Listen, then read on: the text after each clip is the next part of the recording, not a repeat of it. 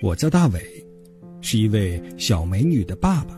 每天晚上我都会有这样的任务。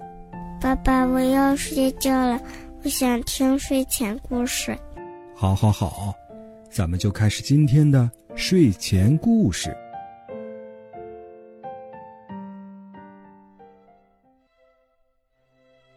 晚上好，小朋友，欢迎收听大伟叔叔讲睡前故事。我是大伟叔叔。小朋友，我相信你肯定去过很多的游乐场或者公园。大伟叔叔问你，你有没有去过图书馆呢？图书馆啊，可是个书的海洋。还有的城市呢，会有少儿图书馆，在那里啊，你可以看到非常多的图书。也可以认识许多的小朋友。小朋友们啊，一定要养成去图书馆借阅图书的习惯。如果你还没有去过的话，大伟叔叔建议你在周末的时候和爸爸妈妈一起去那里看一看。好的，来看今天哪位小朋友又到节目里来做客了。叔叔你好，我是黑龙江的陈梦瑶，今年四岁了。我给大家唱个歌，名字叫《路旁的小树》。路旁的小树刚刚栽好，来哟，给小朋友发树苗。哎，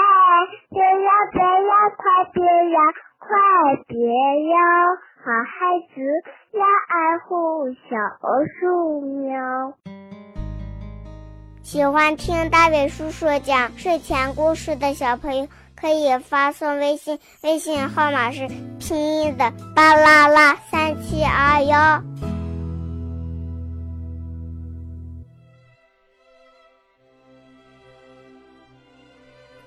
好吧，来开始今天的睡前故事吧。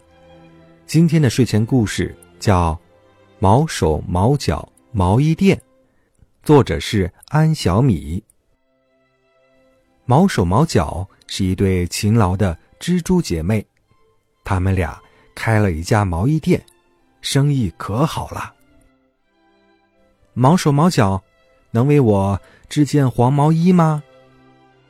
全身灰溜溜的田鼠大婶多想拥有一件鲜亮亮的。黄毛衣呀，好啊！毛手毛脚很快帮田鼠大婶量了尺寸，一天时间就把黄毛衣织好了。田鼠大婶穿上鲜亮亮的黄毛衣，高兴的笑了。毛手毛脚，能为我织件白毛衣吗？浑身脏兮兮的笨笨狼也想拥有一件雪白的毛衣。当然可以。毛手毛脚又花了一周时间才把白毛衣织好。笨笨狼穿着雪白的毛衣，心里别提多美了。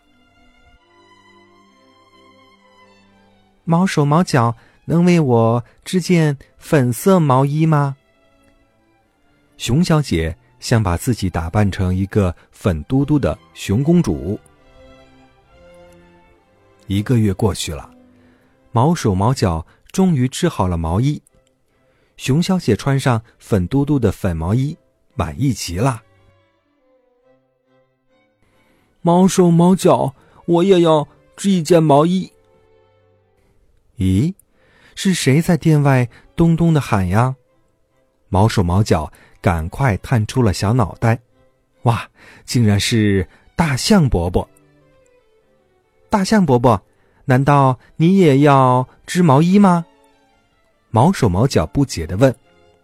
嗯，大家都穿上了新毛衣，只有我一个人光秃秃的，多难为情啊！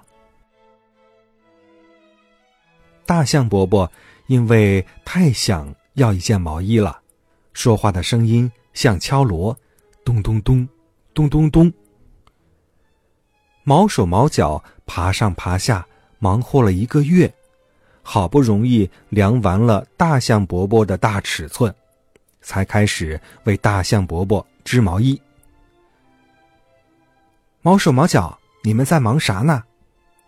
田鼠大婶穿着鲜亮的黄毛衣来了，在给大象伯伯织毛衣呢。毛手毛脚穿梭在织机上，汗水一个劲儿的往下流。毛手毛脚，你们真辛苦！这一朵太阳花送给你们。第二天，笨笨狼穿着雪白的毛衣来了，他看到毛手毛脚整天穿梭在织机上，汗水都快流成小河，心疼的说：“毛手毛脚，你们太辛苦了。”这两袋花生送给你们。又过了几天，熊小姐穿着粉嘟嘟的粉毛衣来了。毛手毛脚，你们最近忙什么呀？我们在给大象伯伯织毛衣。毛手毛脚穿梭在织机上，汗水快浸湿了，汗水快浸湿了织机脚。你们真辛苦，我把这三块蜂蜜送给你们。真是谢谢你们了。毛手毛脚一边说一边不停的织。一晃几个月过去了，大象伯伯的毛衣终于织好了。哇，好漂亮的毛衣呀！太感谢你们姐妹俩了。大象伯伯穿上舒适的大毛衣，摇摇摆摆的跳起了印度舞。毛衣店被毛手毛脚的汗水浸倒了，大象伯伯为了表示感谢，把新建的红房子送给了毛手毛脚。他们搬进了红房子，毛衣店的生意也越来越好。小朋友，刚才我们听到的故事叫做《毛手毛脚毛衣店》，作者是安小米。毛手毛脚啊。是一对勤劳的蜘蛛姐妹，你想一想，蜘蛛的身上是不是很多毛呢？所以它们叫做毛手毛脚，也是非常形象的，对吗？毛手毛脚这对蜘蛛姐妹呀，是非常乐于助人的，有再困难的任务，他们也坚持完成。所以说，他们的辛苦和诚意也换来了朋友们的回报，对不对？好了，宝贝。今晚的睡前故事就到这里了，祝你晚安，闭上小眼睛，乖乖的进入梦乡吧。